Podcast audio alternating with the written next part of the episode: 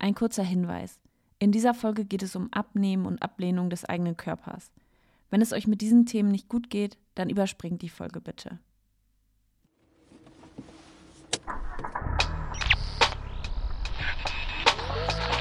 Wir haben uns jetzt ein Haus gekauft. Also die nächsten zwölf Wochenenden sieht bei mir schlecht aus. Ich hab da im Rücken so ein Stechen. Sind wir endlich da? Ja.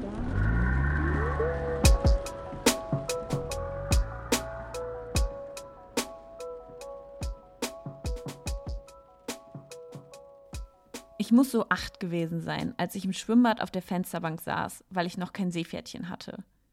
Ich hatte keins, weil ich mich trotz zwei Schwimmkursen nicht getraut habe, vom Startblock zu springen, weil der Bademeister am ersten Schwimmkurs gesagt hat: Spring, ich fang dich auf. Und mich dann eiskalt hat untergehen lassen. Seitdem hatte ich mich nicht mal mehr getraut, vom Rand zu springen. Als die neue Bademeisterin dann mitbekam, dass ich kein Seepferdchen hatte, musste ich aus dem Becken raus. Das war so eins, bei dem man die Tiefe einstellen konnte, weil es in unserem Dorfschwimmbad nur ein Becken gab. An dem Nachmittag, als ich da war, wurde der Boden vom Becken bis nach ganz unten gelassen. Heißt, Nichtschwimmer verboten. Totaler Quatsch. Ich konnte ja schwimmen. Ich hatte halt nur kein Seepferdchen. Also musste ich da auf der Fensterbank sitzen und meinen Freundinnen beim Spaß haben zuschauen. Ich weiß noch, wie ich mir aus Langeweile irgendwann meine nackten Oberschenkel angeguckt habe, die auf der Fensterbank plattgedrückt wurden. Und ich dachte, boah, sind die dick. Nochmal zur Erinnerung, ich war acht. Und ich war nicht dick. Und selbst wenn, keine Achtjährige sollte sowas jemals von sich denken. Das war das erste Mal, dass ich unzufrieden mit meinem Körper war.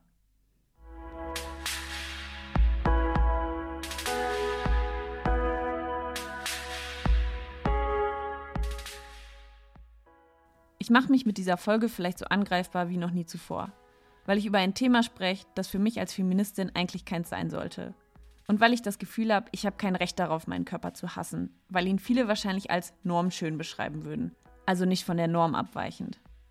Ich habe eine vollkommen durchschnittliche Größe 40-42. Das heißt, ich finde in den gängigen Läden Klamotten für mich. Obwohl es bei Hosen manchmal sogar für mich knapp wird, was ich eine absolute Frechheit der Industrie finde.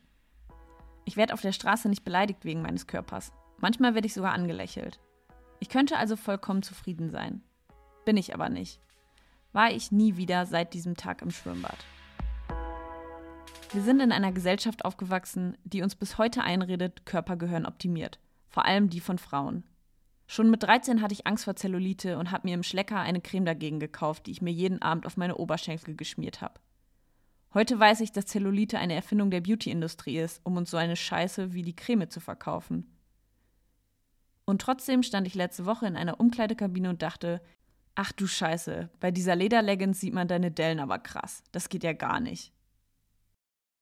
Von zu Hause habe ich diese Denke nicht. Meine Mama war ein tolles Vorbild. Sie hat nie abfällig über ihren eigenen Körper gesprochen, hat meinen nie kommentiert, hat mich anziehen lassen, was ich wollte. Immer wenn ich als Teenie nach einem halben Nervenzusammenbruch vorm Kleiderschrank aus meinem Zimmer kam und gefragt habe, geht das so? hat sie gesagt, dass ich toll aussehe. Was ich ihr natürlich nie geglaubt habe und dann meinte, das sagst du doch immer. Ich wusste damals ja noch nicht, wie wertvoll es eigentlich war, dass sie nie mein Aussehen kritisiert hat. Davon abgehalten, meinen Körper zu hassen, hat es mich trotzdem nicht. Leider.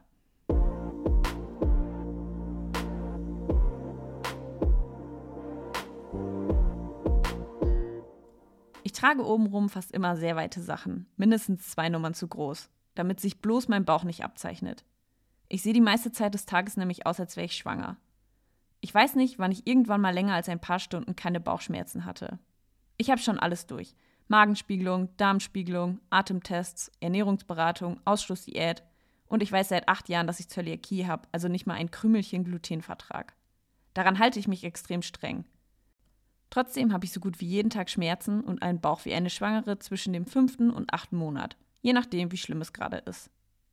Das ist wahrscheinlich ein weiterer Grund, warum ich meinen Körper nicht akzeptieren kann weil er mich nie wirklich in meiner Haut wohlfühlen lässt.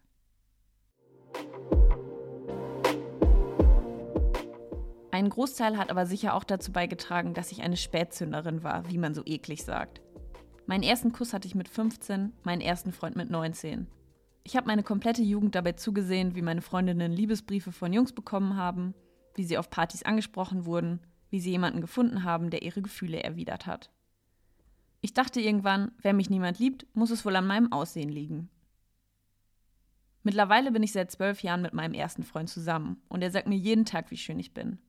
Aber zwölf Jahre Liebe scheinen nicht zu reichen, um die ganze Scheiße, die unsere Gesellschaft in mein Gehirn gepumpt hat, rauszuspülen.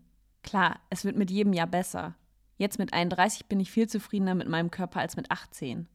Aber ich erwische mich trotzdem jedes Jahr wieder dabei, wie ich mir zum Jahresende vornehme, nächstes Jahr endlich gesund zu essen und mit dem Joggen anzufangen. Ich rede mir zwar ein, dass es mir dabei um meine Gesundheit geht, aber in meinem tiefsten Inneren weiß ich, dass ich eigentlich nur abnehmen will. Und ich schäme mich dafür.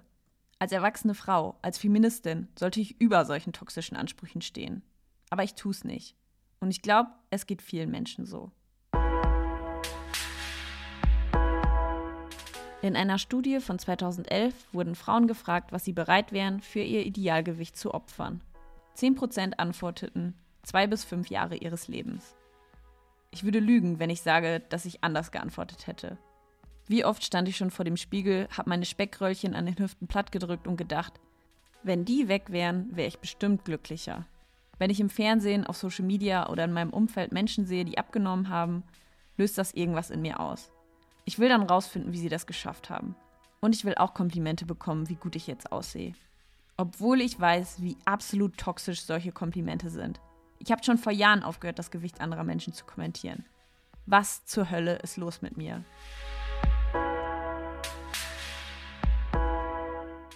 Und ich weiß, dass dünne Menschen auch nicht glücklicher sind.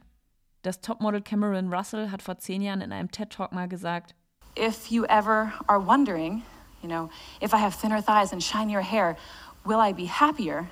Um, you just need to meet a group of models because they have the thinnest thighs and the shiniest hair and the coolest clothes, and they're the most physically insecure women probably on the planet. Selbst Frauen, deren Körper in der Wahrnehmung der breiten Gesellschaft erstrebenswert sind, sind unsicher. Das Problem sind nicht die Frauen, sondern unser abgefucktes kapitalistisches System.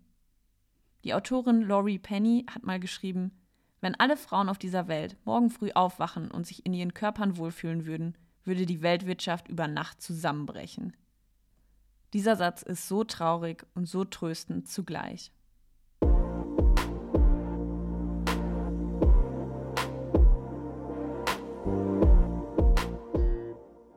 Es gibt so ein Meme. Me, all bodies are beautiful. My brain, except yours. Me, except mine. Das beschreibt meine Situation ziemlich gut. Ich würde niemals über einen anderen Körper so urteilen wie über meinen eigenen. Meine Stirn ist zu hoch, meine Kiefer zu markant, meine Wimpern zu kurz, meine Lippen zu schmal. Wisst ihr, was mir in solchen Situationen hilft? Mich selbst wie jemand anderes zu sehen.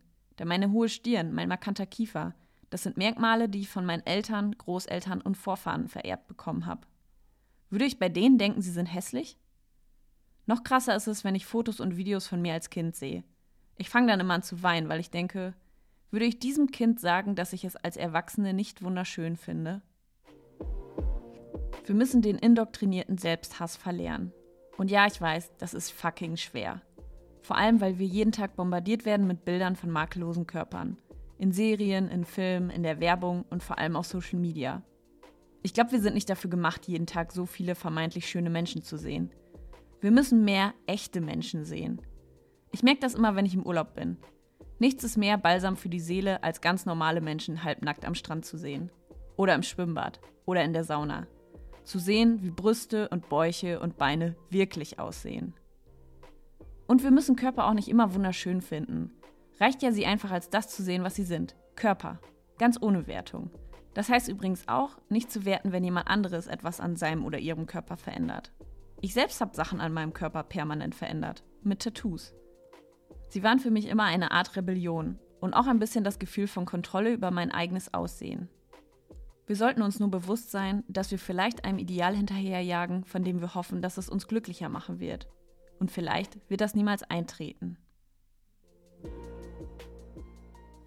Irgendwo habe ich mal gelesen, es ist bescheuert, der Körperform eines anderen Menschen nachzueifern. Das würde man ja auch nicht mit der Körpergröße tun.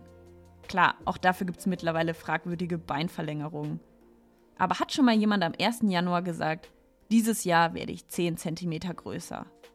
Ich glaube nicht.